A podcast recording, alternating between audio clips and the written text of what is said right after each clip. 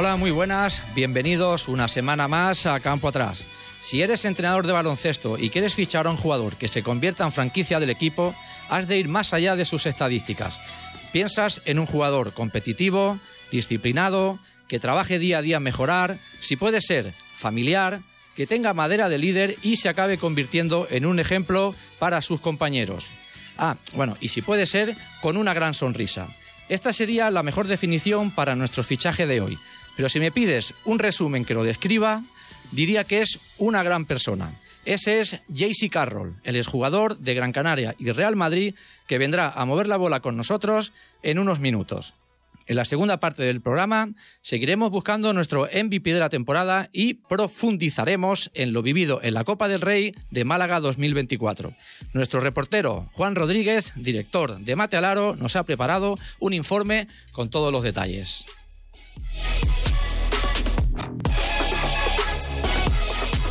Cuando pasan ocho minutos de las 7 de la tarde, es momento de presentar aquí al quinteto con el que vamos a recibir a JC Carroll.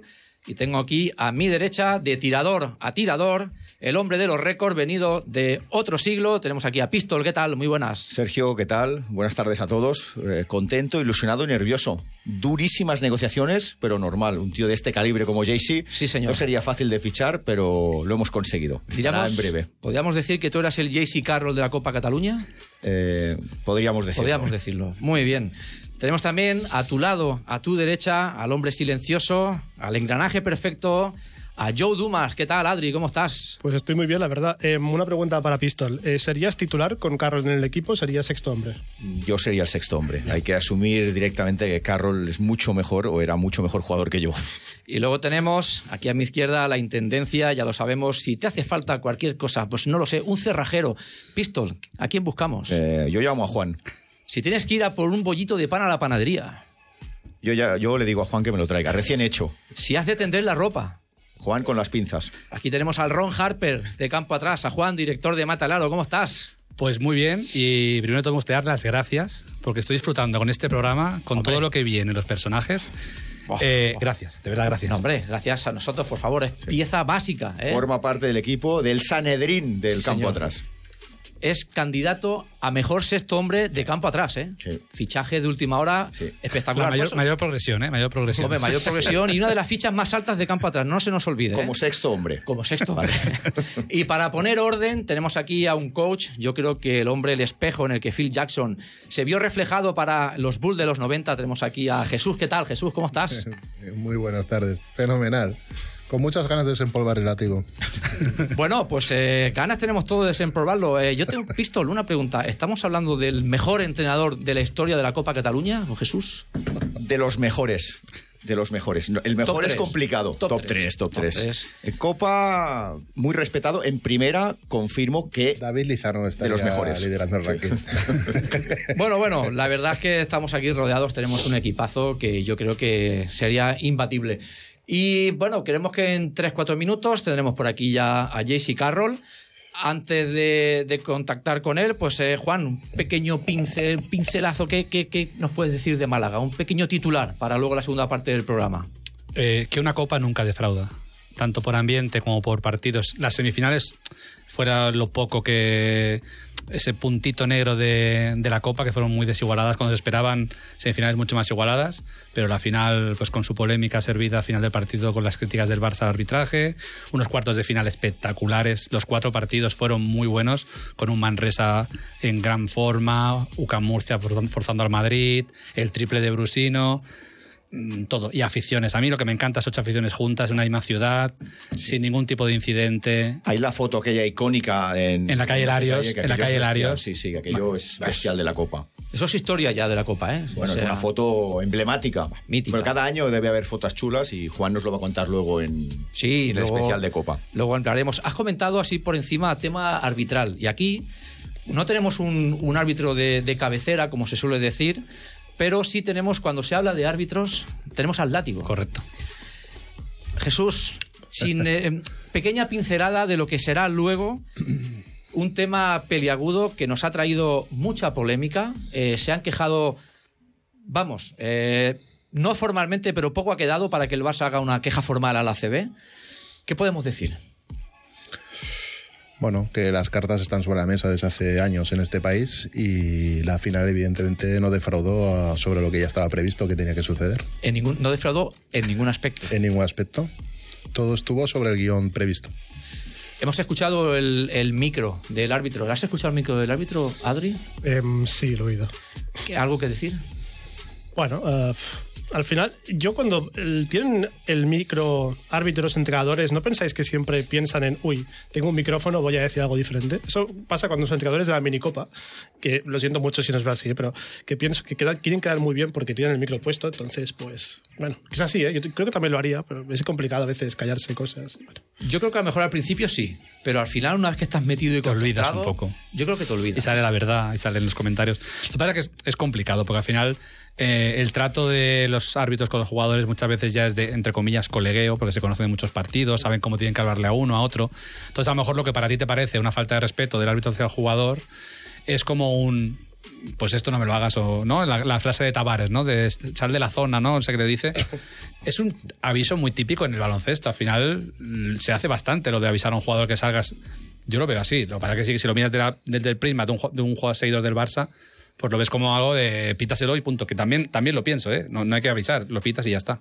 Yo no estoy muy de acuerdo en lo de avisar. Vamos a ver, los jugadores no conocen la, la regla y, y hay un juez, que es un árbitro, que si tú la infliges, pues, pues que te penalice. Yo eso de avisar, sinceramente no acabo de entenderlo, pero bueno, oye, es una cosa que, que, como tú dices, por cortesía mejor das un primer aviso y a partir de aquí, pues Suele suceder a veces. suele suceder. Bueno, me comentan por el pinganillo que ya tenemos por aquí a Jaycee Carroll. Jaycee Carroll, ¿qué tal? Muy buena, bienvenida a Campa Atrás, ¿cómo estás? Muy bien, muy bien. Pues gracias por la invitación. No, hombre, gracias a ti por, por aceptar nuestra llamada. ¿Dónde te encuentras ahora mismo? Ahora mismo estoy en mi casa, en mi oficina y bueno, disfrutando un día de nieve y sol. Disfrutando. Día de nieve y sol, ¿disfrutas con el frío? sí, es que no hay otro no hay otra cosa aquí en, en Utah. Mucha nieve, mucha nieve, Bueno, supongo. ¿eh? yo tengo entendido que en Utah hay tiradores de baloncesto y frío. Eso sí es verdad. Pero tiradores también los hay muy buenos. ¿eh? Aquí tenemos uno ahora mismo. Eh, Oye, Jaycee, recientemente te hemos visto por aquí en España para recoger el, el premio Gigantes Leyenda. ¿Cómo ha sido tu estancia en nuestro país y tu, tu reencuentro con viejos amigos? No, a mí me encantó ah, el tiempo que estuve en Madrid y en España. Al final, 12 años en España son años inolvidables. Tres de mis niños nacieron ahí. Me encanta la comida, la gente. Y mira, y también eh, estoy intentando traer algunas cosas desde España a mi casa. La- Las vacas de Rubia Gallega y también la banda am, española. El, cerdo ibérico también, estabas intentando conseguirlo, ¿no? Pero Sí, mira, yo ya, ya he encontrado un camino. hay algún atajo, Ya, ¿no? ya es posible. El contrabando, el contrabando. Sí. Bueno, y te Sí. recomendamos también que exportes buen vino. Aquí en España tenemos buen vino y quizás en Estados Unidos también lo podéis disfrutar, ¿eh? Un buen Rioja. ¿eh? Sí, claro.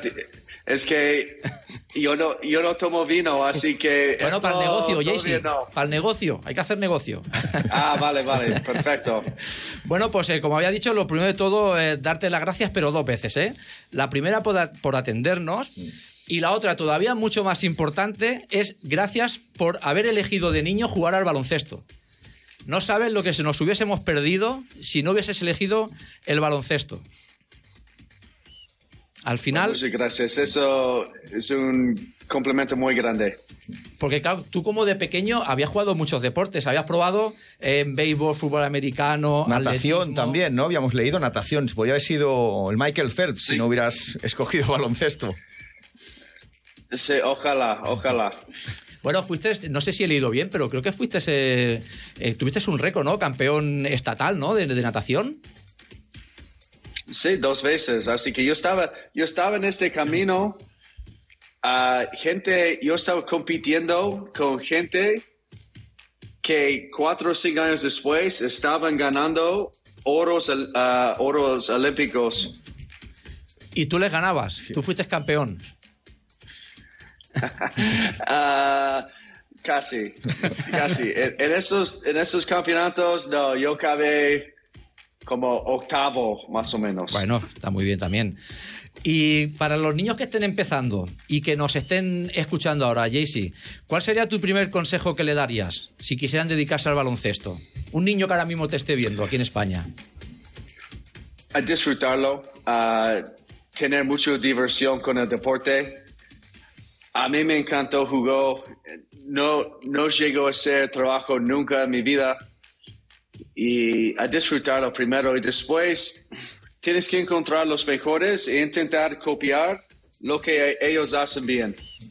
Y si se reflejan en ti como tirador, si un niño quiere ser tirador, ¿qué le dirías? Uh, bien, uh, tienes que tener mucha confianza, tienes que tener muchas horas en el gimnasio tirando. Es que no hay, no hay tiradores naturales, los mejores son, son tiradores que han hecho miles y miles y miles de, de, repeticiones. Sí, porque mucha gente dice lo del talento en el tiro, pero aquí lo que hay es una gran ética de trabajo. Aparte de tu talento natural, son las horas y horas que tú hiciste de gimnasio, tirando, tirando de cerca, de 3, 4, 5, hasta llegar a tu ratio de tiro, que era casi hasta de 7 metros, ¿no? Sí, exactamente. Es que tuve un, un reto muy disciplinada.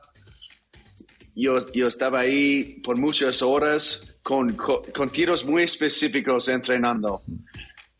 Es una, un tema que he visto con muchos de los grandes tiradores.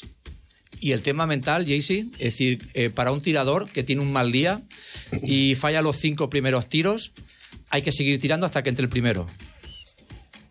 Sí, claro, como la idea es la idea de los porcentajes. Si fallo cinco, quiere decir que voy a meter cinco seguidos.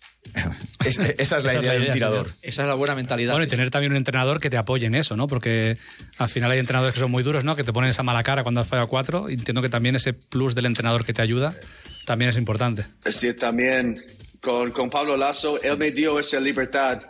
Él siempre dijo al, al, al equipo, yo aguanto que JC falle tiros o tomo malos tiros porque yo sé que va a meter algunos muy importantes.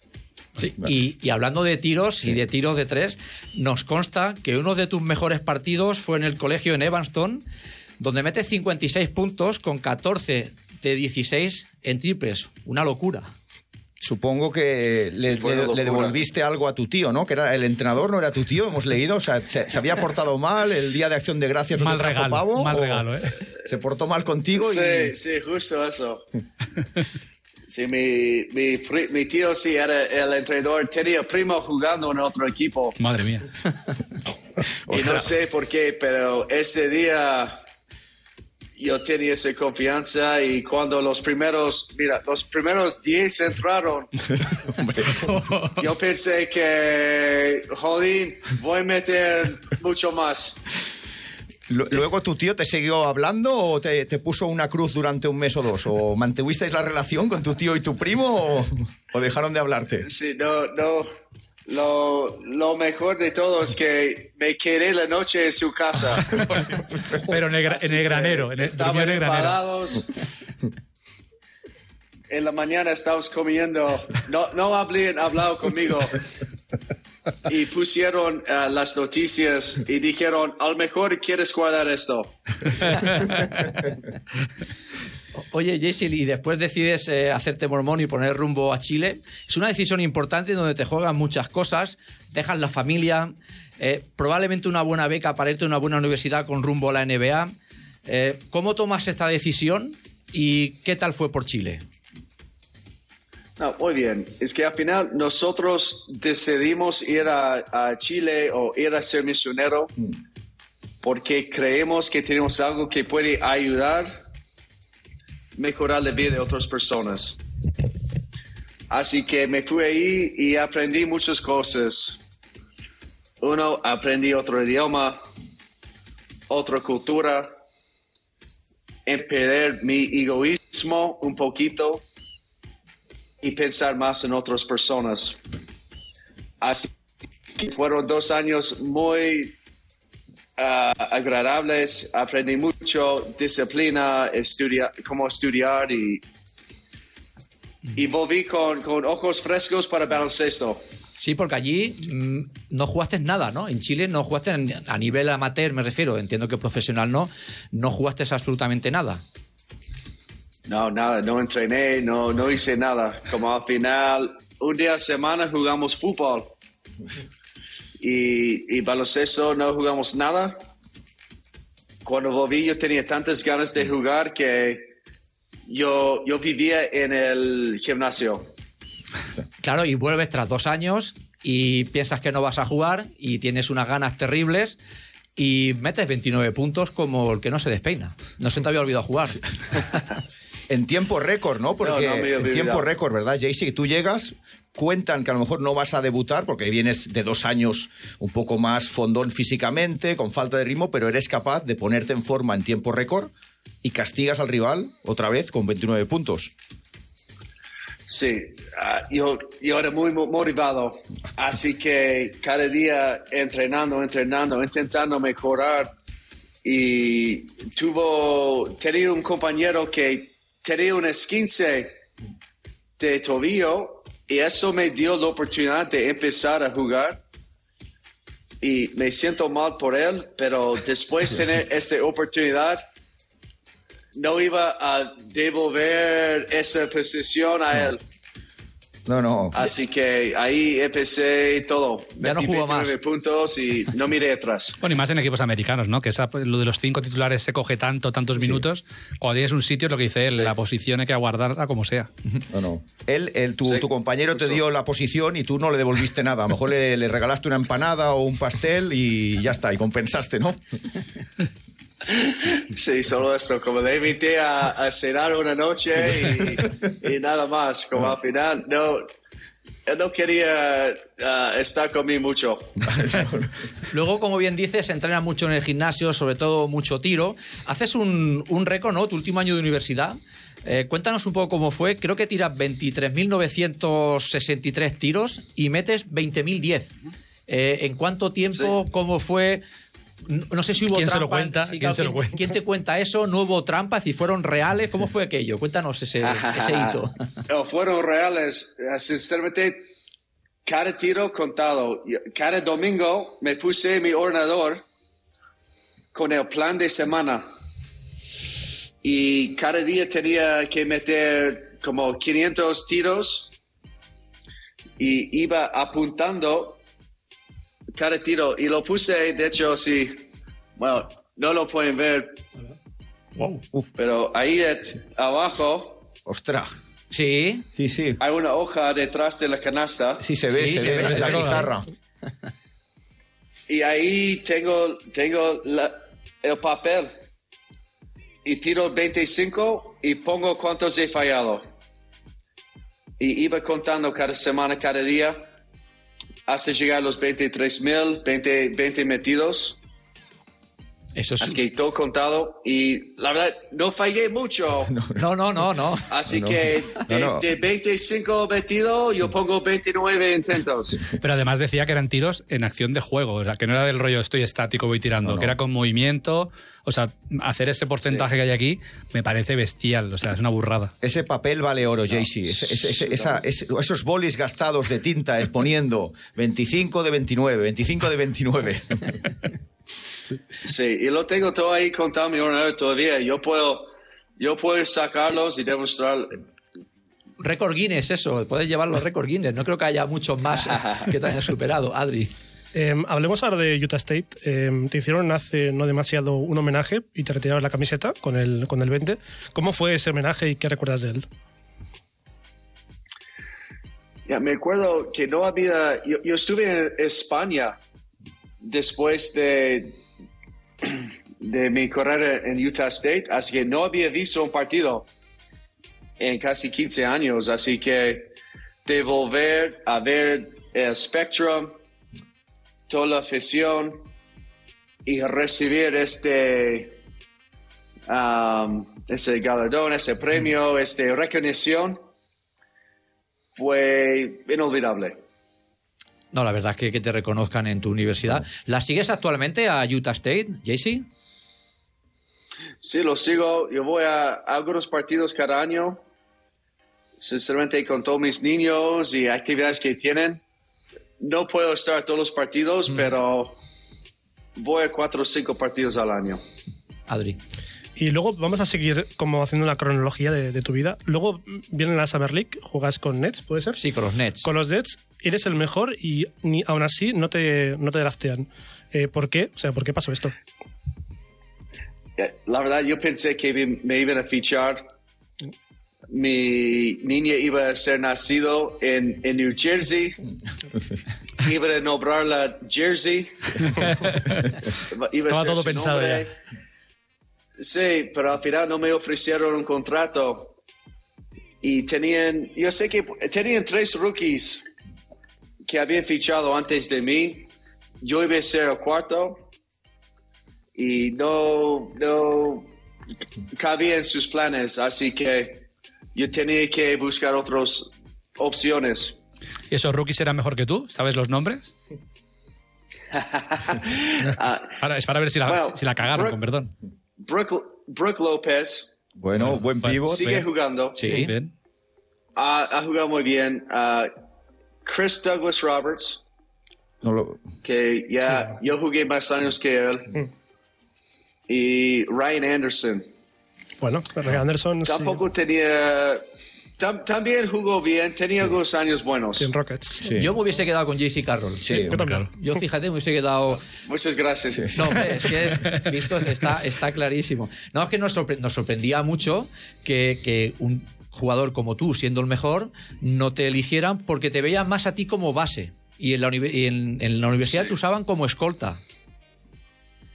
Sí, sinceramente, en, en esa época, mirando a los doces, los tiradores, siempre me preguntaron de Kobe Bryant, Tracy McGrady. Ese era el tipo de alero en esa época. ya.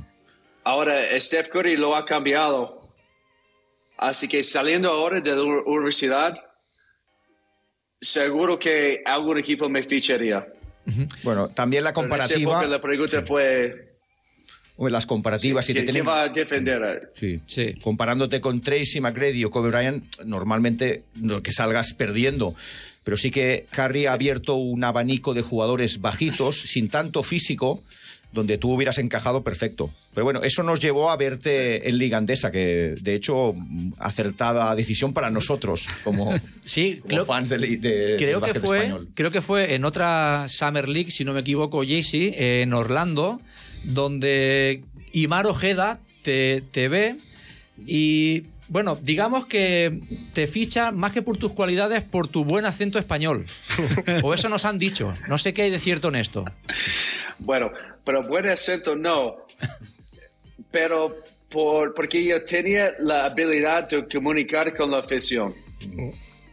Aunque sea muy gringo, muy americano, muy americano acento, yo, yo podía comunicar y interactuar con su afición. Y eso sí, eso fue una parte de la decisión de, fi- de ficharme. A mí nos, nos dijo Imar Ojeda eh, que se sorprendió cuando te cruzaste con él y le, le saludaste en español. Entonces ahí dijo, ya está, Sí. este lo tengo que fichar. Claro, entiendo que por tu paso por Chile. No, el destino de ir a Chile de misionero te abrió las puertas a un contrato con Gran Canaria. O sea, bonito, bonito destino y gran suerte. Claro, y, quizás el principio de, de algo, de algo gordo, seguro. Tú fichaste por Gran Canaria, JC, para sustituir a, a Carl English. Pero al final el canadiense resulta que renueva, no se va, y te tenemos que ir, eh, que ver en, en Teramo, en Italia. ¿Qué recuerdo tienes de, de Italia, de ese paso por Teramo? Sí, yo tenía que aprender mucho en, en Teramo. El estilo de baloncesto es muy diferente que de la universidad. Y había un, hueco que yo tenía que aprender cómo poner los pies, eh, cómo me, me puedo actuar con el equipo. Pero yo aprendí como más o menos rápido y empecé a tener éxito. Yo creo que acabé siendo el tercer máximo anotador de la liga italiana esa temporada. nosotros en Termo acabó terceros. Y esto fueron algunas cosas históricas para ese club.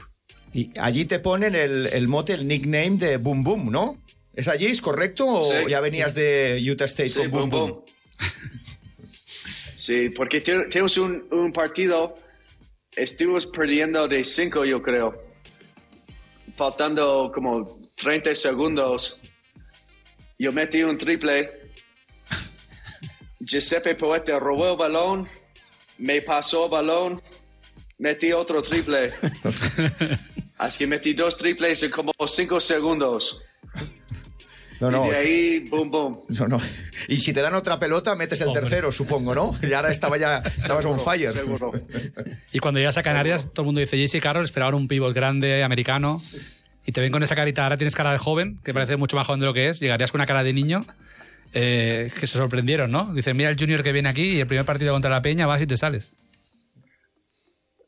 Sí, salí bien. Ah, gracias Pedro Martínez. Él me dio mucha confianza, me dio balón y me dio muchos ah, minutos en pista. Y gracias a él yo pude empezar a ser JC Carro. Me encantó la Liga Española, todo el estilo de baloncesto. Después de los Gran Canaria, yo sabía que yo quería estar en España. ¿Y, y no te sorprendió, Jaycee, el primer partido que Juventud eh, te, te hiciera con zona? ¿Te frotaste en las manos? eh, ¿Dijiste, esta es la mía en el primer partido? ¿No te conocían? ¿No te sorprendió un poco? Sí, mira, está bien que nadie no te conozca en el principio. Después ahí empieces a sufrir un poquito. Pero sí, cuando, se pusieron en zona y no me conocieron bien, es la mejor cosa que pude ver. Ta- Tardaron cinco minutos en conocerte, o tres minutos, porque ya les habías enchufado tres triples. Entonces, JC Carroll, bienvenido a la liga. Sí, exactamente. Así que, bueno, buenos, buenos recuerdos. Hablaba ahora de Pedro Martínez, ¿no? Y al final, ¿qué dos entrenadores ha tenido JC Carroll en España? Pedro Martínez y Pablo Lasso. Qué gran faena, no sé si sigues a Pedro Martínez con Manresa, el trabajo que está haciendo con el equipo, que lo tienen lo metido en Copa del Rey, en puestos de playoff. Sí, Pedro Martínez es un buen entrenador. Él es un tío muy serio, muy duro y fasci- fascinado con baloncesto. Él ve todos los partidos de cada equipo y tiene esa obsesión que le sirve bien. Es la misma obsesión que yo tenía con, con el tiro. Adri. Y hace un mes tuvimos por aquí a una persona que conocerás, que es Sita Pasabane, y nos ha preguntado que, que nos hables de las Mormon Battles, eh, que, que- que son. Y ya que estamos, también háblanos de Spencer Nelson, tu compañero de equipo. Bueno, esas cosas que ellos han, han dicho. Se lo ha Los, inventado. mor- los batallas de los mormones. Bueno, pero, pero mira, cómo, mira, mira cómo ríes. Algo hay, algo hay. Algo pasaba, ¿eh? Sí. Es que Spencer Nelson vive el- aquí conmigo, vive en la misma ciudad. Así que lo veo a menudo. Y no sé por qué, pero así había una rivalidad entre nosotros. No sé, para poder demostrar quién es, quién es más mormón o no sé por qué. Pero nosotros tuvimos que luchar de vez en cuando. ¿Y quién ganó? ¿Quién es el más mormón de los dos? Fácil. Este, este, este persona que es que yo soy más, ah, no sé, más ah, mala, mala onda, no sé cómo se dice. Bueno, que no, que no te pongan retos delante que los destruyes, supongo. Y No, no, Nelson no. te quería ganar en un torneo de triples o en un concurso de lo que sea, y eso es imposible. No, eh, es, tiene. Sí, claro. Jaycee ya lo hemos visto, es muy competitivo, ¿eh? es mucho. Oye, Jaycee, el partido clave en Canarias, ¿crees que fue el de la Copa del Rey donde haces una exhibición ante el Real Madrid y ahí cambia todo? Ese partido cambió mi vida. Yo, yo tenía, no, no, no pueden imaginar los nervios que yo tenía. Yo estaba tan nervioso para jugar ese partido. Yo estaba pensando, ¿qué pasa si no meto ni uno? Y eh, salimos eh, en contra eh, en Madrid, eh, en el Palacio de los Deportes. con todo el mundo ahí viendo y yo creo que en la primera parte yo hice una puerta atrás y me pasaron balón y yo hice un mate. No, no, sí, Y sí. después de eso se quitó los nervios Y empezó y el show, sabía ¿eh? que iba a meter todo. Y así, y así fue. Sí, sí, no, no, y que casi tumba un equipazo como Madrid. O sea, Sí, que sí, casi sí. dan la campanada, Sí, casi. metiendo de tres y machacando Y el aro. sinceramente, no es Madrid es el único equipo que no gané en, Gran Canaria. Siempre nos ganaron, siempre estuvimos ahí cerquita, pero en esos partidos también yo creo que yo metí 30 puntos en contra de ellos más que cualquier otro equipo. Así que ellos lo hicieron bien en ficharme después. Hicieron bien, hicieron bien. Hicieron bien. Mira, Jaise, y además, desde que hemos dicho que ibas a estar hoy en el programa, nos han comunicado muchos seguidores del, del Real Madrid y nos han pedido que desde aquí, delante tuyo, demos las gracias a Juan Carlos Navarro por jugar en el Barça aquella temporada y que tú finalmente te fueras al Madrid.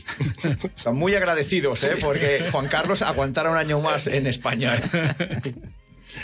Sí, no, muy bien. Y yo, yo siempre hablo con mucha afección en contra de Juan Carlos Navarro. Cuando yo estaba en, en Italia, lo vi jugar, me encantó su estilo. Ah, con el Gran Canaria, siempre me gustó mucho su juego. Yo creo que había algunas similaridades. Ah, bueno, ahí, ahí está una... Eso es Juan Carlos ahí también. Sí, sí, no, no. Eh, Sí, señor. Pero estás Yo taponando, estoy ¿no? poniendo un tapón, pero Eh, El único que hiciste, eso, pero no, que se eso note. no fue lo normal. pero ah, tengo eh, lo estimo mucho. Sí, lo, lo quieres mucho, pero ahí tienes esa foto con el tapón para decirle, Juan Carlos, ahí Sí, estás, claro. taponado. Bueno, y no tengo partido cuando él hizo récord es verdad. personal de evaluación contra nosotros. Ese, no había Eso periódico ese también día. sucedió. Ese periódico estaba en la Sí, basura ya. ese día no había periódico, creo que era festivo. Ahí no, ahí no salió nada. Eh, y, y Jaycee, dices que ese partido cambió tu vida. ¿Puede ser porque estabas ya hablando con, con Maccabi para irte a Tel Aviv? Sí, ah, en, el- en la Copa del Rey es una de las mejores compe- competiciones en el mundo del baloncesto que he visto. Y ahí tienen todo. Y Maccabi Tel Aviv estaba, todos los equipos de Euroliga, y ahí abrió la, la puerta de y la idea que JC Caro puede jugar en Euroliga. Y ser Que importante. Maccabi sí me hizo una oferta y casi, casi me fui a Maccabi. Menos mal, ¿eh?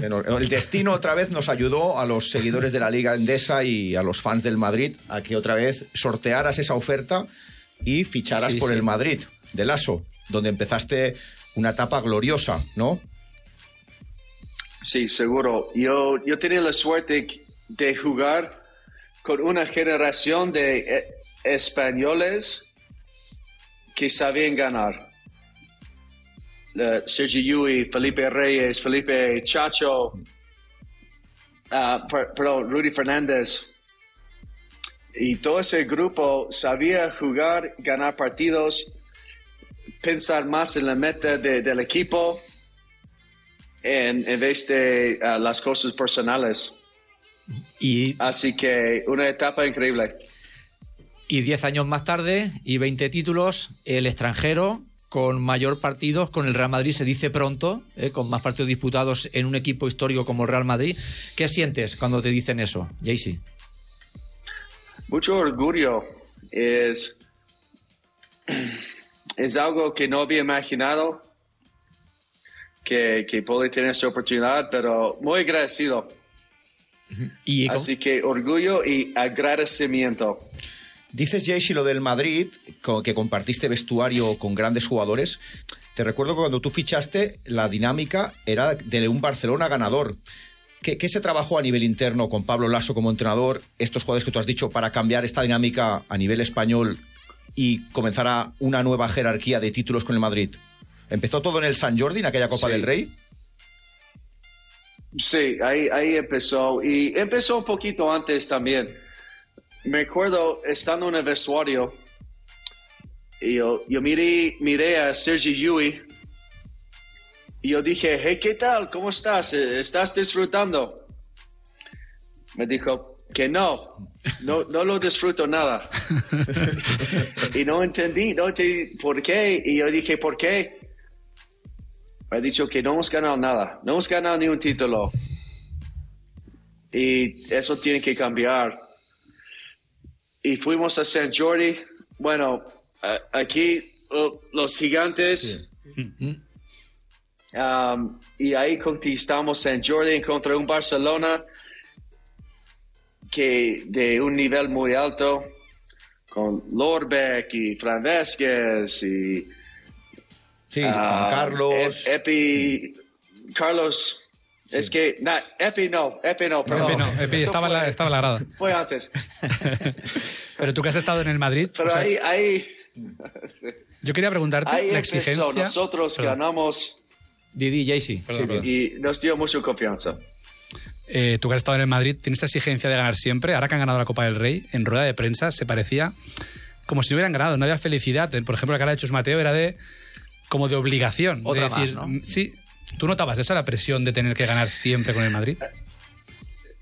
Sí, siempre. Si no ganamos, es como si la temporada fue un fracaso. Así que tenemos que ganar y me acuerdo, yo estuve, estuvimos un partido contra Olympiacos y ahí en su pabellón tenía los, todos los Final Four que han jugado. No ganaron, pero jugados. Y yo hice el comentario y dije, ¿por qué no ponemos los Final Fours que hemos jugado? Y la respuesta fue, ¿por qué no nos importan las jugadas? Solo las, los que hemos ganado. Es que es la mentalidad de un equipo ganador. Bueno, es el, es el gen del Madrid. A- Esa es acab- la mentalidad. ¿Acabaste cansado de la canción de Fantástico o te sigue gustando cuando la escuchan en el vestuario? Porque la has escuchado 20 veces ya, ¿no? Sí, 20 veces y incluso más. Así Ya. que no, no me, no me canso de eso. Porque eso fue una celebración Sí. de nuestro equipo que tiene una significancia muy personal para nuestro equipo. Y como dice eh, Pistol, em, cuando tú llegaste al Madrid, digamos que el Barça tenía la, que ganaba habitualmente en los clásicos, vosotros cambiasteis esa dinámica.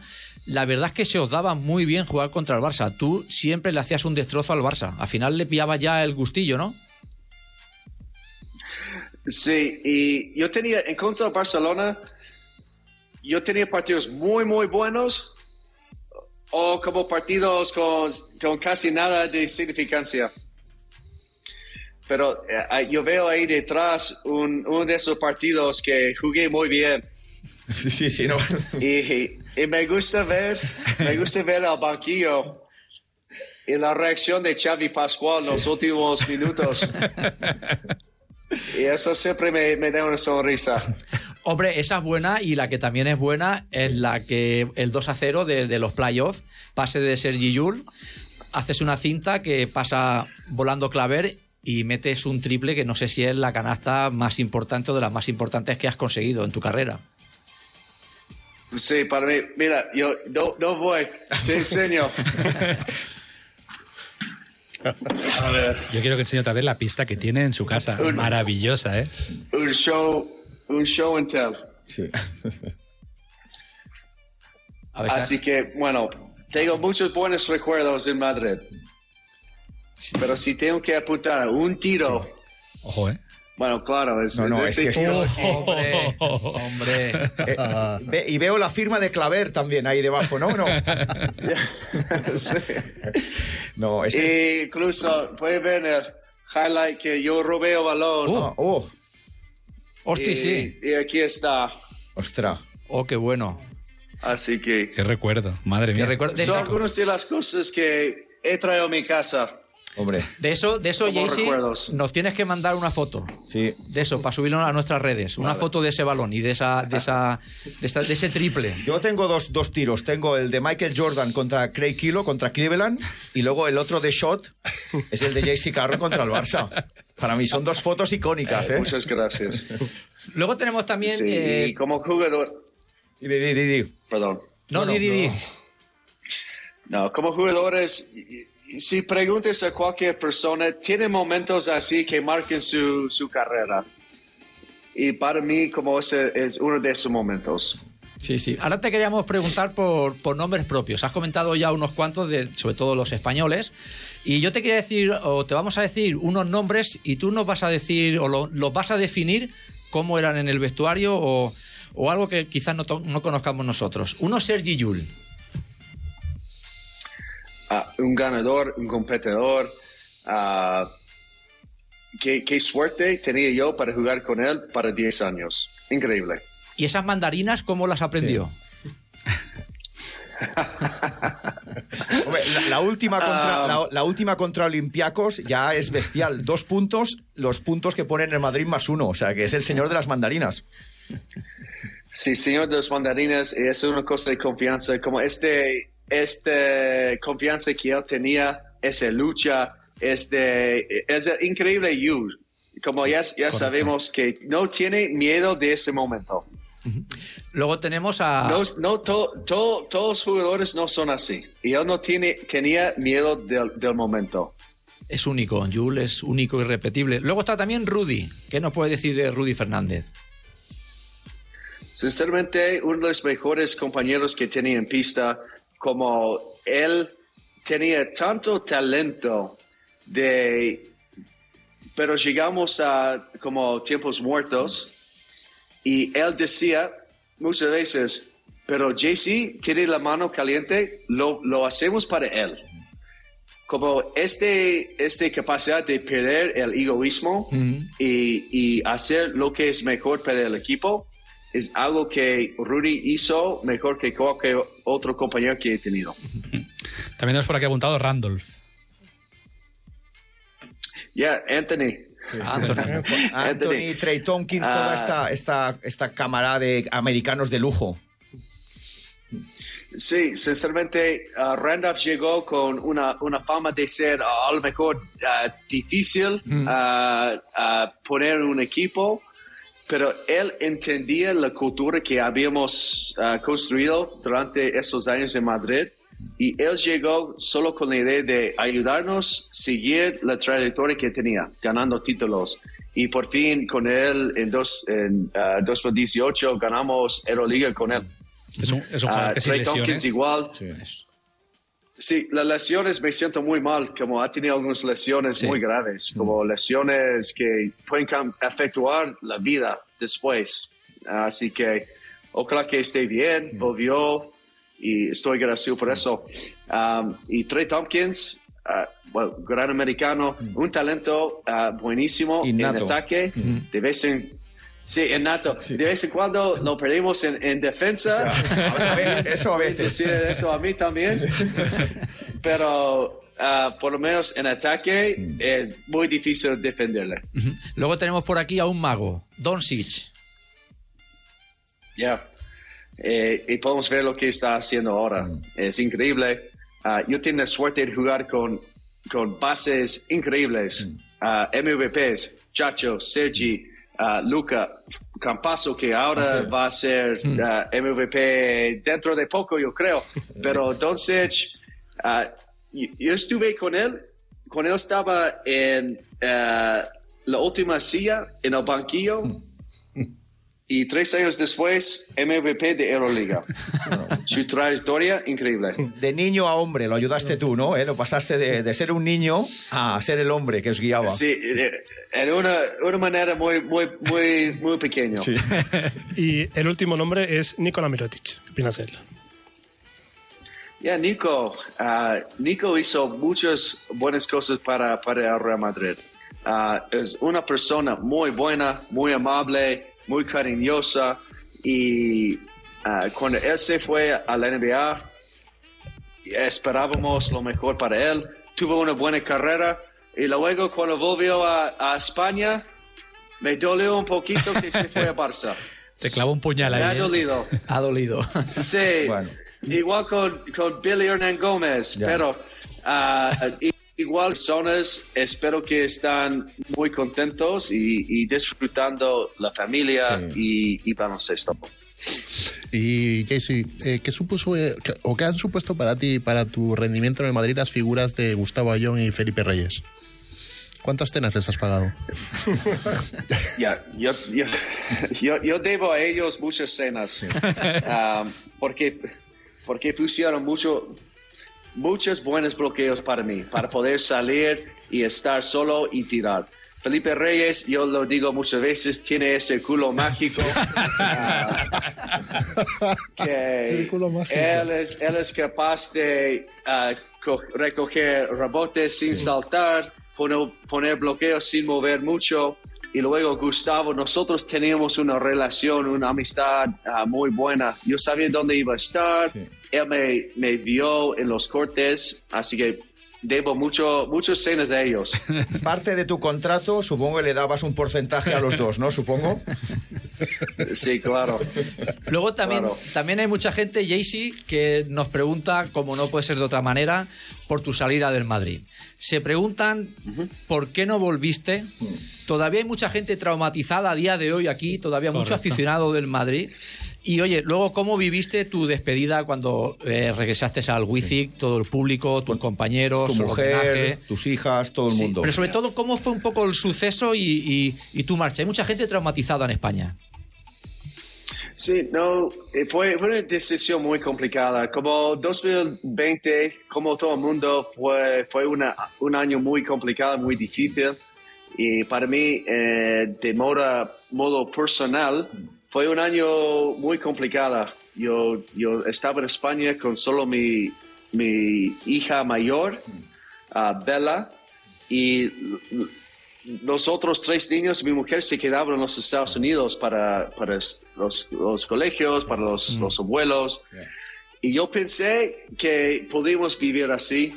Y yo aprendí después de ese año que, que no podía, que yo, yo tenía que estar con ellos, que te- tenemos que estar juntos. Y así que estuvimos en contacto con Madrid. ah, hablando con ellos, intentando decidir y al final fue una decisión muy, muy difícil. Pensamos, bueno, a lo mejor después de las Navidades volveré para la segunda parte de, de la temporada, para la Copa del Rey, Euroliga, ah, ACB. Y llegamos al punto que dije, decidí que no, no, no puedo, que no puedo, tengo que estar aquí con mi familia, eso es lo más importante en mi vida, yo tengo que hacer eso realidad. Y cuando tomé esa decisión, llamé a Madrid um, justo ese día dije, mira, vamos a acabar con esto. ah, por favor, invíteme a un partido para poder despedirme y decir gracias a toda la afición. Y, y así sucedió. Eh, las dos últimas, muy rápidas. Eh, Jaycee, ¿te gustaría que retiraran el número 20 y que colgara del Wizzing Center eh, en Madrid? ¿Te haría mucha ilusión? Empezamos campaña. Sí, por supuesto. Sí, sí, por supuesto, sería, ser- sería increíble. Ah, Felipe Reyes también, Sergi cuando se retire, Sí. Rudy, cada uno de ellos debería tener su, su camiseta ahí. Am, y ojalá que pasara, pero eh, la cosa también en, en Madrid es que ellos se cuidan muy bien de sus jugadores. Pero a la vez, el nombre de, de Real Madrid es lo más importante Sí, y yo no, no veo que eso sea algo malo. Nosotros vamos a hacer campaña, por si acaso, correcto. camiseta de Jaycee colgada. Y ahora sí, la última, tema musical. Si la quieres hacer tú, Pistol, la hago yo. Venga. La última. Eh, eh, Jaycee, sabiendo que te gustan los caballos, que hemos visto alguna foto que vas con un sombrero cowboy, suponemos que eres amante de la música country. Igual nos equivocamos, ¿eh? Antes de los partidos te gustaba escuchar a Kenny Rogers, Johnny Cash, Willie Nelson o Dolly Parton. O Bueno, de esos cuatro serían. um, a ver, Kenny Rogers no, sería uh, Johnny Cash. Johnny Cash. Johnny Cash. Johnny Cash antes del partido, porque Johnny Cash es el hombre de negro y él tiene la manera de ponerte en un- una, una manera de pensar. Pues nos quedamos con eh, los gustos musicales eh, de Jesse Carroll con Johnny Cash. Pues eh, Jesse, eh, muchísimas gracias por haber atendido la llamada de Campo Atrás. De verdad que para nosotros ha sido un gran placer. Nos lo hemos pasado muy bien y se nos ha pasado muy rápido. Rápido. Y esperamos algún día volver a hablar contigo. Mucha suerte en Utah y a ver si nos vemos por aquí por España. Muchas gracias. Ay, muchas gracias, gracias. Y de hecho, yo voy a estar en España eh, en marzo, así que Pues nos mira, vemos por ahí. Te buscaremos, Jaycee, te buscaremos. Muchas gracias, Jayce, y un saludo muy, grande. Un abrazo. Igualmente. Chao. Muchas gracias. Adiós. Pues eh, hasta aquí la charla que hemos tenido con Jayce Carlos y nos ha pasado Volando. volando como siempre. Bueno, vamos a hacer una pequeña pausa. Sí. Vamos a saber qué ocurre fuera del baloncesto. Vamos a calmar los ánimos. Y a la vuelta, Copa del Rey, MVP y lo que Mucho- de mucho por cortar aún. Mucho show por cortar aquí en Campo Atrás, el programa de baloncesto de Radio Rubí. Ahora volvemos. What we can't have, the commodity makes us want it. So Madre mía, sentaros, sentaros, chicos. Aquí bailando la música que Alex Baños nos pone cada semana. Momento musical. Temazos. Campo Atrás. Imposible. Cada semana se supera. Lo de Alex Baños es de, es de chapó. Piel de gallina. Sí, sí, sí. piel Gallina de, gallina. piel, como decía el, el mago, el 14. Yo creo que ya forma parte de- del equipo campatano, pues de otra manera, este equipo no va sin su técnico, Correcto. sin Alex. Baños. No sin mi baños. ¿no? Sí, señor. Bueno, pues eh, vamos a hablar de, de la Copa del Rey, que hay unos cuantos datos que tenemos por aquí, fríos datos, como diría aquel. Juan, tú estuviste allí, igual tú lo viste de otra manera, pero haznos la crónica y la contracrónica, El informe. el informe. Bien, yo tomo aquí una nota de los partidos, más o menos, os hago un resumen. Fue el cuarto de final, Real Madrid-Murcia, 84-79. Para mí las claves que el, Mar, el Madrid estuvo regulín regulán. En el rebote ofensivo, sobre todo, Murcia atacó muchísimo y le cogió mucho rebote ofensivo. Y Murcia hizo un muy buen partido. Sito Alonso en rueda de prensa estaba un poquito cabizbajo porque lo vio muy cerca, pero ganó el Madrid. Es un equipo que no se le da bien, ¿no? A- al Madrid. El Murcia siempre le pone muchos problemas. No sé si por el tipo de juego, los pivots como muy, muy agresivos en el rebote ofensivo, pero es un equipo que el Madrid no está cómodo, ¿eh? Sí, venían con la moral un poquito alta Murcia de haberle ganado en Liga, pero claro que el partido en Liga Andesa era muy irreal, porque el Madrid estaba sin Tavares, sin Yui, Sin Poirier. sin Poirier. Poirier y sin Rudy, creo que tenía algo así, o sea, cuatro bajas importantes. El segundo partido de cuartos, final, de cuartos de final, Valencia-Gran Canaria, un partido muy igualado, muy igualado, con Valencia dominando, Gran Canaria remontando con un triple de Brusino, que si no habéis visto hay que verlo. Jugada maestra, Brandon Davis se despista ¿Jugada maestra o error de Brandon Davis? No lo sé, porque dejar a Brusino solo, yo no sé si Mumbrú dijo, oye, si alguien no tiene que recibir, Bueno, sea Brusino, ¿no? Yo qué sé, es que al final- También Brusino se colocó en la parte más débil. Y entonces el engaño que le hizo a un pivot, que no sé qué hace un pivot con Brusino, la clave es que hace un pivot con Brusino, Eso, bueno, pues triplazo. Luego la prórroga, parcial de 0 de Valencia, se acabó el partido. se cerró. Eh, luego el partido del derby catalán, Barça-Manresa, me encantó Manresa. Pedro Martínez chapó. Sa- Exprime a sus jugadores al máximo, seis jugadores por encima de los 10 puntos. Me parece que se merecía pasar porque hizo un partidazo tremendo, pero el Barça al final, con la rotación que tiene, Jabari Parker, bla, bla, bla, bla, pues 102-91, también un partido tremendo. Una, una oda al baloncesto ofensivo, ¿no, Chus? ¿Tú que disfrutas más de ofensivo o te gusta el básquet amarrategui de los Me encanta. 80? El, el básquet se sale cuando eres pequeñito, bajas a la plaza del pueblo a jugar. A meter ganas. Básquet ofensivo, no a, no a- no a defender. A meter punto de los a meter, Warriors de a los meter 80. canastitas. Por eso jugábamos así con Chus. No defendía ni Cristo, pero ahí me- metíamos como locos. Y luego el, el cuarto partido de cuartos de final, la maldición del campeón, del anfitrión, Unicaja, para mí que le pesó la presión, Lenovo jugó muy bien, Sí. Marceliño Huertas es un maestro llevando el ritmo del partido. El Benjamin Button, ¿eh? Es 41 años, me Tremendo. parece. ¿no? Sí, sí, es tremendo. Es que, es que juega mejor cada año que pasa. Sí. Es increíble. Sí. Luego las semis, como hemos dicho al principio del programa, no hubo historia. En ninguna de las dos. Primera parte Real Madrid-Valencia más o menos igualado. Y hubo un momento, ese no mate de López Arostegui, que ponía al- a Valencia a uno, lo falló, que no sé qué hizo. No llegó, no hizo. Ayer, por ejemplo, en España, no sé si lo viste, hubo un contraataque de López Arostegui que hizo bandeja Sí. y le salió la sonrisita a él y a Claver. Hubo sonrisita entre compañeros. Y ahí, en la siguiente jugada triple de Madrid, se fue a 8 al descanso, tercer cuarto fatal.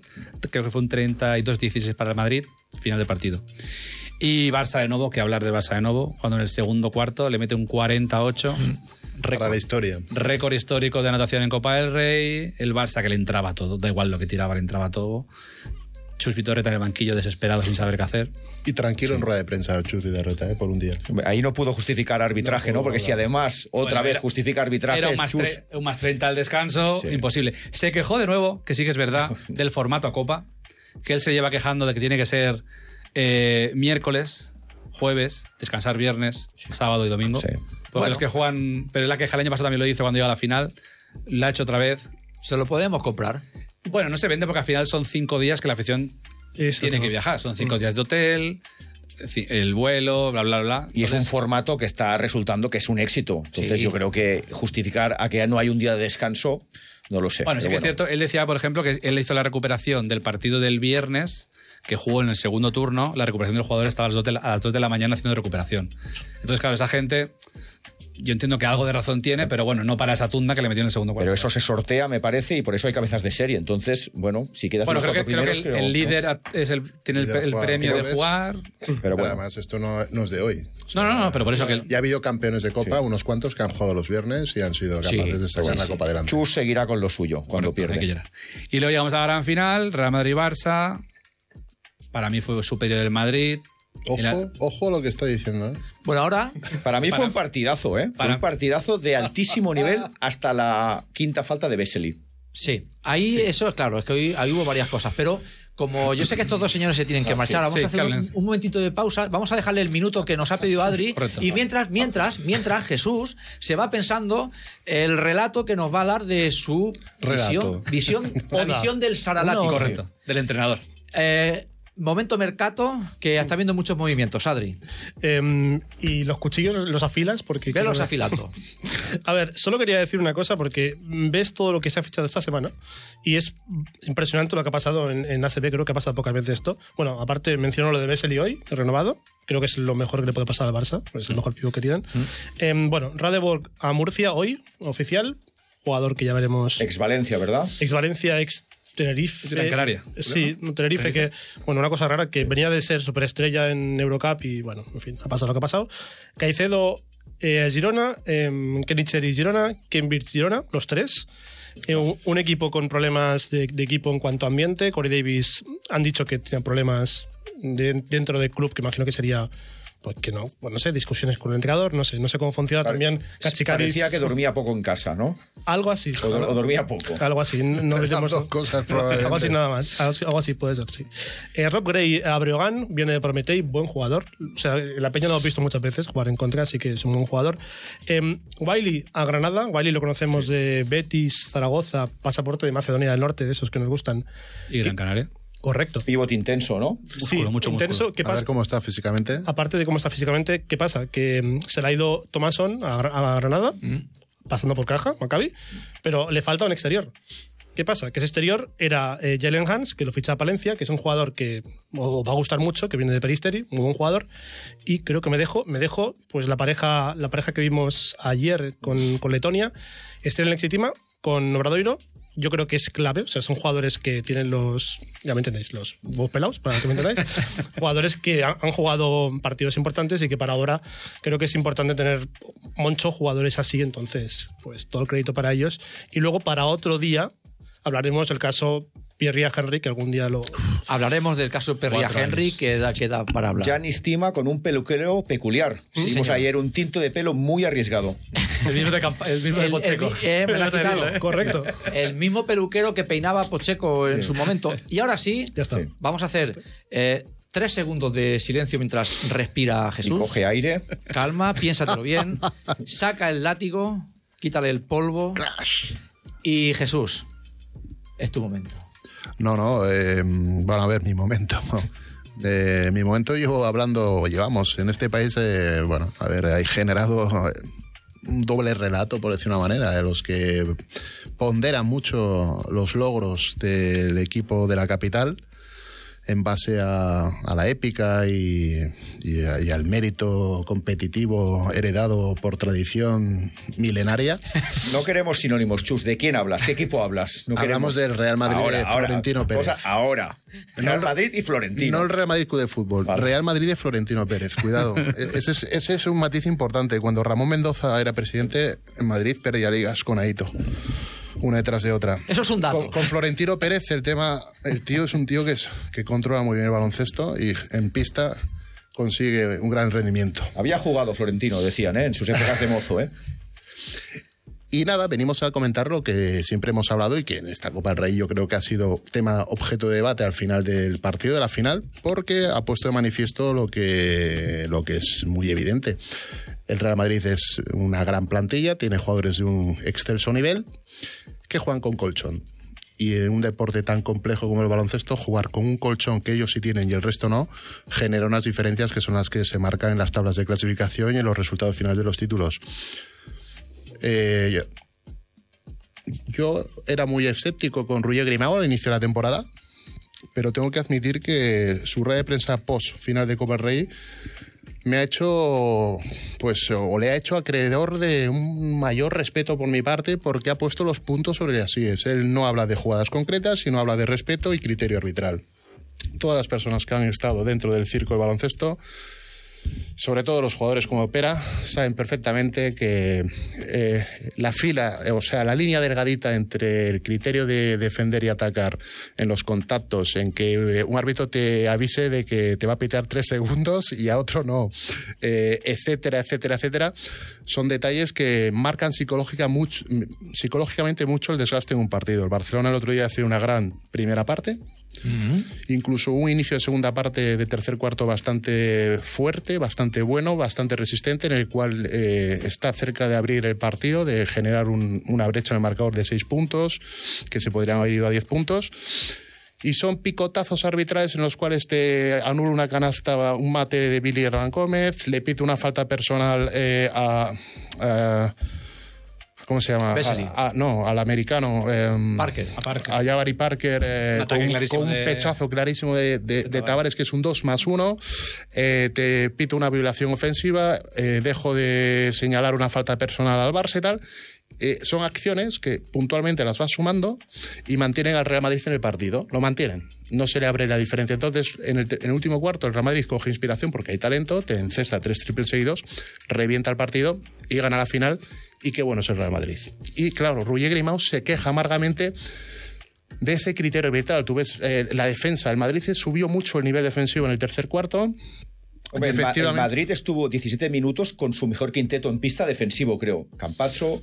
Sin cambiar nadie. Entonces, no, por eso el relato de Chus tiene parte de razón con estas acciones civilinas, como él insinúa. Bueno, lo digo claramente, más. Pero vengo a decir que él lo expresó, ejemplificó en la figura de Campazzo, que 34 minutos a un nivel físico defensivo enorme, con mucho contacto, con mucho uso de manos, con mucho juego sin balón eh, en oposición. 34 minutos, tres faltas personales. Eh, a estos niveles esto eh, denota un gran respeto arbitral por los jugadores del Real Madrid. Es evidente que los árbitros no, no lo hacen adrede, yo no creo para nada que vengan, digamos, desde casa alertados, pero sí que son conscientes de que saben a quién le están arbitrando y las consecuencias que puede generar, porque lo hemos vivido también en la CB, con reclamaciones a la CB, con solicitudes de suspensión de árbitros por parte de la Madrid, etcétera. Es un colectivo que está intimidado, sugestionado, y como la mayoría de la afición es blanca, pues todo queda fenomenal. El Madrid ha ganado la Copa del Rey, la ha ganado de buena lid. Eh, y hasta el Grimao ha pataleado, es un llorón. El Barça es un meme, es el pushing ball, es el villano, el supervillano perfecto para que la obra del Madrid cobre sentido. Y corramos un tupido velo y ahora vamos a para Euroliga, donde si Yabusel tiene que hacer tres llaves de judo, las hará para eliminar a quien haga falta y volver a ganar otra Euroliga y agrandar la leyenda madridista. Por supuesto que sí. Yo tengo, Jesús, dos preguntas muy rápidas. La primera es, ¿qué te dicen estos datos que te voy a decir? El Real Madrid tiró 76 tiros libres en los tres partidos. Entre sus tres rivales, entre todos ellos, tiraron 41. ¿Qué te dice este dato? Bueno, eh, me, viene bueno, un dato que ya es de dominio público. Eh, hemos hablado antes de UCAM Murcia. Habría que ver la diferencia de tiros libres que tuvo UCAM Murcia respecto al Real Madrid en su partido de cuartos de final. Partido resuelto por cinco puntos. Y luego vienen los puristas del juego que dicen que el Real tiene un juego muy vertical y muy agresivo, muy profundo cerca del aro. Eh, bueno, los rivales también, también. Ahora bien, volvemos al criterio. Si a un tocho de 2.22 con unos brazos de 2,32 de envergadura. Sí, un molino de viento lo llaman, ¿no? Eh, le permites sacar el matamosca siempre. Eh, es, el baloncesto se torna muy complejo y muy difícil. Entonces, si además, además le avisas de que está incurriendo en errores, pues eh, es, el rey, es el rey del mambo. El cortijo es de Tavares. y si luego al señor bueno, perdona, espera, es que esto es mi geografía. El Real Madrid es un equipo que ataca perfectamente el rebote ofensivo y es muy poderoso, permites eh, subirse a la chepa de sus defensores a la hora de hacer los, los bloqueos defensivos y, y les permites ir con todo, pues por supuesto que el te va a dominar en el rebote, va a lanzar más tiros libres. Si al señor Dazna Musa le soplas en la oreja y es falta personal, le ha soplado. Qué, qué- qué vergüenza, ¿cómo te atreves? Pues va a lanzar más rival, va, Más tiros va a lanzar más tiros libres que los rivales siempre. Entonces, Bien pues, justificado. bueno, Bien justificado. Y ahora la segunda pregunta, es, es- es, eh, obligada y también de dominio público. ¿Están en Barcelona echando de menos a Sarunas y a Siquevicius? Pues mira, precisamente no. Yo, yo personalmente creo que ya menos, porque la afición, yo por lo que he visto en redes sociales tal, eh, al principio de temporada sí que había todavía una corriente de viudas. Que andaba por ahí, sacaba, cada vez que el Barça perdía un partido, salían las viudas de Saras a pasear. Corriente de viudas. De viudas. Las viudas de Saras. Viudas negras, ¿eh? Viudas negras de, hostia, con Saras esto no pasaba. Nunca he oído esta frase. Eh, Había más gritos, eso Hashtag seguro, ¿eh? a, a medida que ha ido transcurriendo la temporada, yo creo que Grimau se ha ido haciendo, ha ido adquiriendo credibilidad, tanto a nivel entorno, a nivel afición, como a nivel vestuario. Y sinceramente yo creo que el Barça es uno de los pocos equipos que a medida que ha ido avanzando la temporada ha ido mm, consolidándose y haciendo su equipo cada vez más, más, comple- más competitivo y más complicado. Han ido posicionando los roles, han ido cogiendo formas y la verdad es que la figura del entrenador yo creo que ha ido ganando enteros. Era un entrenador a principio de temporada, para, para mi gusto, muy desahuciado, pero poco a poco se ha ido ganando respeto y estoy convencido que estas declaraciones que ha hecho en rueda de prensa a nivel interno de vestuario, esa defensa, habrán gustado esa bastante. defensa que ha hecho del equipo, ese orgullo que mostró sobre el rendimiento de sus jugadores, pero que había circunstancias difíciles de, digamos de salvar emocionalmente en el rendimiento, porque se les ha criticado ese bajo anímico del último cuarto y él alegó que el equipo te desgasta cuando un partido de 40 minutos está sometido a esa carga psicológica por parte del criterio arbitral acaba haciendo mella, acaba haciendo mella en el rendimiento. Es totalmente diferente a esas declaraciones que hacía Saras post partido en el cual pues eh, Sacaba a el- los el- pies de los caballos a todos sus jugadores que debían entrar al vestuario diciendo este tío, aparte de estar zumbado, nos pone pues en evidencia delante de todo el mundo. Yo creo que no lo echan para nada de menos. Yo Bueno, solo, pues, solo eh, espero que Florentino haya escuchado la entrevista de Carroll y, Y luego se haya ido a cenar, porque si no el programa ya la semana que viene sabéis que no tenemos, ¿no? Eh, nos cierran La red de Florentino el es muy programa, grande. nos ci- cierran Radio Rubí. Radio Bueno, sí, pero ahora sí, se o puede, sea- ve- ahora se veta esto, se corta, se hace Sí, los esto- no, claro. Me está llamando Florentino ya que Y sale, y sale otra cosa. ¿Algo más que apuntar, Juan, tú que estuviste ahí de la Copa antes de entrar? Bueno, en al final que? Málaga es una ciudad, como decía, tremenda para una copa. El defecto que el pabellón está muy lejos de la zona de ocio. Y entonces la, el ambiente que se vio en la calle Larios, todo eso se desvirtuó un poco en la zona del pabellón que estaba bastante lejos. Pero bueno, que al final es un ambiente festivo, del balon... hasta Jesse Carlos lo ha dicho, ¿no? Que Sí. es uno de los torneos que más le ha gustado porque yo era un jugador que va allí, lo disfruta, lo vive. Coinciden todos, ¿eh? También Sitafa lo dijo, todos los jugadores, Basile. ¿eh? Es que es muy atractivo. Al final Es un concepto que gusta porque son las ocho aficiones bien hermanadas, partidos de muchísima calidad Sí. y un buen rollo que no se genera en el fútbol, Correcto. por desgracia, y sí en el baloncesto. Sí, sí, es curiosamente siendo mismo equipos como Barça, Madrid y tal, no hay, no hay, no hay ese problema. Eh, bueno, pues ahora que ya hemos cerrado aquí Copa del Rey, creo que El speech de Chus tiene parte de razón porque el Barça creo que está evolucionando en su juego. Hasta el minuto Estoy de acuerdo. 37 el Barça tuvo el partido. Eso sí, la, la baja de notó vital porque es el único jugador que puede controlar a Poirier y a Tavares. Cuando Sí. entró Billy, menos 15 en su más menos, Sí. ahí Poirier se frotó las manos. Sí. Eh, bueno, pues cerramos aquí la Copa del Rey y ahora vamos con lo del MVP. Recordamos, patrocinado por Mate Alaro, que la tenéis que leer todos cada día para saber qué pasa en el baloncesto. Sí. Eh, Pues ahora está, estamos por la jugada, está patrocinado también por eh, nuestro, nuestro Amigo Gorges. correcto, canal de Entrénate YouTube, para la vida. Entrénate para la vida. Os recomendamos que visitéis las dos, Mate Alaro y Entrénate para la vida en YouTube. Correcto. Ahora llevamos unas semanas de parón porque no ha habido liga. Esta semana están con las elecciones. Repaso, me he apuntado los cinco primeros clasificados del MVP hasta la jornada 22. Tenemos a Pasecnix con 47 puntos, Badio de Manresa con 40, Jan Montero apretando con una buena temporada con 39. Y luego ya más al acecho, que esto va cambiando, Huerta se asoma con 30 y Poirier con 23. Esto va cambiando mucho porque os recordamos que a través de nuestra cuenta de Twitter, Campo Atrás Radio, ¿Correcto? eh, cada jornada ponemos un post donde podéis votar con 5 puntos al mejor, con 3 al segundo y con 1 al tercero.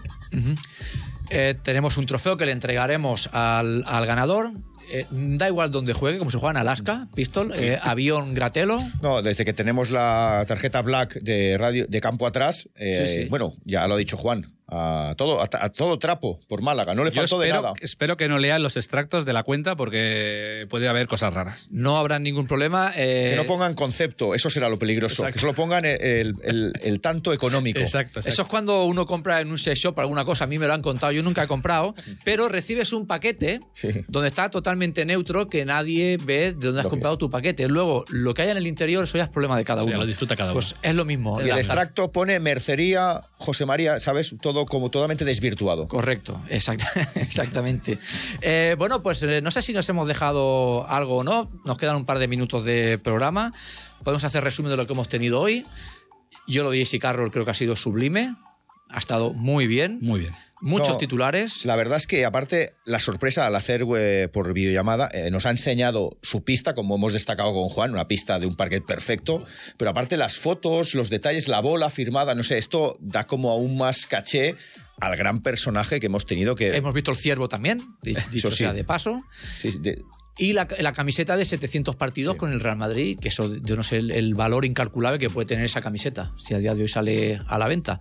Yo creo que se y su merece. libreta, y su libreta. Y su libreta con su al fondo pegado de la canasta. Yo creo que se merece retirar la, la camiseta porque al final el extranjero con más partidos jugados en un equipo como el Real Madrid eh, se dice pronto, un equipo que han pasado grandísimos extranjeros con muchas temporadas a sus espaldas. Y realmente ha vivido una época dorada con Pablo Lasso de la mano, casi los 10 años, se han retirado casi a la vez del equipo, eh, han ganado muchísimos títulos. Para mí, Jayce era ese jugador que siempre rendía. O sea, a lo mejor podía jugar. eh, es como coser en el Madrid, que no juega nada en la Copa, que a mí me extraña, y piensa, siempre aporta. Tiene buen tiro, tiene sí. buena defensa. Sí, sí. Bueno, dejan el ego aparte para, para el bien común del equipo. Sí. Y Ah. como dice Juan, podían hacer como una despedida en global, porque a Rudy y a Yul Y a y a Chacho. Chacho les debe quedar este año, el siguiente como mucho, Sí. y podían englobar toda aquella dinastía con Felipe al mando, gran capitán, Jay-Z a lo mejor recuperar a Randolph o Tompkins con gran rendimiento y hacer como, no un homenaje solo a una persona, sino Correcto. a una a dinastía esa época, de a títulos. esa época, correcto. Y retirar las camisetas. Sí. Yo creo que ahí, de esos que han nombrado, dos o tres se merecen una retirada de camiseta. Yui, seguro. Hombre, y Rudy seguro, también. y es que hay muchos, sí, sí. Y, Carroll, y. Felipe, claro, es que estamos hablando. Bueno, pues nada, pues estamos llegando al final. Espero que hayáis disfrutado de la entrevista a Jesse Carroll, del informe de Juan de la Copa del Rey, del speech del amigo coach, ¿eh? nuestro coach Jesús. Tenía ganas, ¿eh? Es duro, es Tenía duro. ganas, tenía ganas de decirlo. Y os emplazamos a la semana que viene con otro invitado que, como siempre, aquí va a sorprender. Aquí en Campo Atrás no tenemos a Medianías, tenemos a Crash nada más. Este es el programa de baloncesto de Radio Rubí. Hasta el viernes que viene, 7 de la tarde, aquí en el 99.7 de la FM. Adiós, buena semana. Chao. Vaya bien. Já nasceu pra ser um líder, lembra? Playoffs ano passado contra o Clippers. Ganhou dois jogos sozinhos, um deles no finalzinho. Step back, garantiu o game winner. Falando em jogos que deitam. Um ano a mais que o Luca, mano, é o Jason Tatum. Nos playoffs já fez épicos confrontos. Contra o Washington, mano, meteu logo 50 pontos. Duas finais de conferências disputadas. E aquela enterrada na cara do Lebron foi ousada. Molecada não respeita nem o King mais. E quem tiver coroa vai ter que correr atrás. Drake é Young, não só no nome. Chegou nesse playoff como mero beginner e já mostrou que é sujeito homem. Calou o Madison Square Garden com um belo game E se essa foi a sua estreia, como será o seu futuro na liga? Cê faz ideia? Já falei do Luca, do Trey Young, Jason Tatum. Ainda tem Devin Booker e DeAndre Ayton. Dois moleques que provaram ser gigantes titãs, jogando demais, mano, pelo Phoenix Suns. Estrearam nos playoffs chamando a responsa, causando gritos efusivos de Rômulo Mendonça. E o Jamoran já estreou no playoff, deixando o time de São Francisco Bay off. Mostrando que o moleque é clutch, boas férias, Steph Curry e thank you very much. Hey, é a nova era da NBA. É o Luke, é o Tatum, é o Ja, é o Trey Young, é o Booker, é o Aiton. São jovens que trazem o basquete no sangue. Hey, é a nova era da NBA. Pra você, quem será a jovem sensação? Irmãos, aprendizes que já são sensei. Só sei que o futuro tá em boas mãos. Play. A nova era da NBA. A nova era da NBA. A nova era da NBA. Eu avisei, moleques que já são sensei. A nova era da NBA. É o Luke, é o Tate, é o Ja, é o Trey. A nova era da NBA. Back.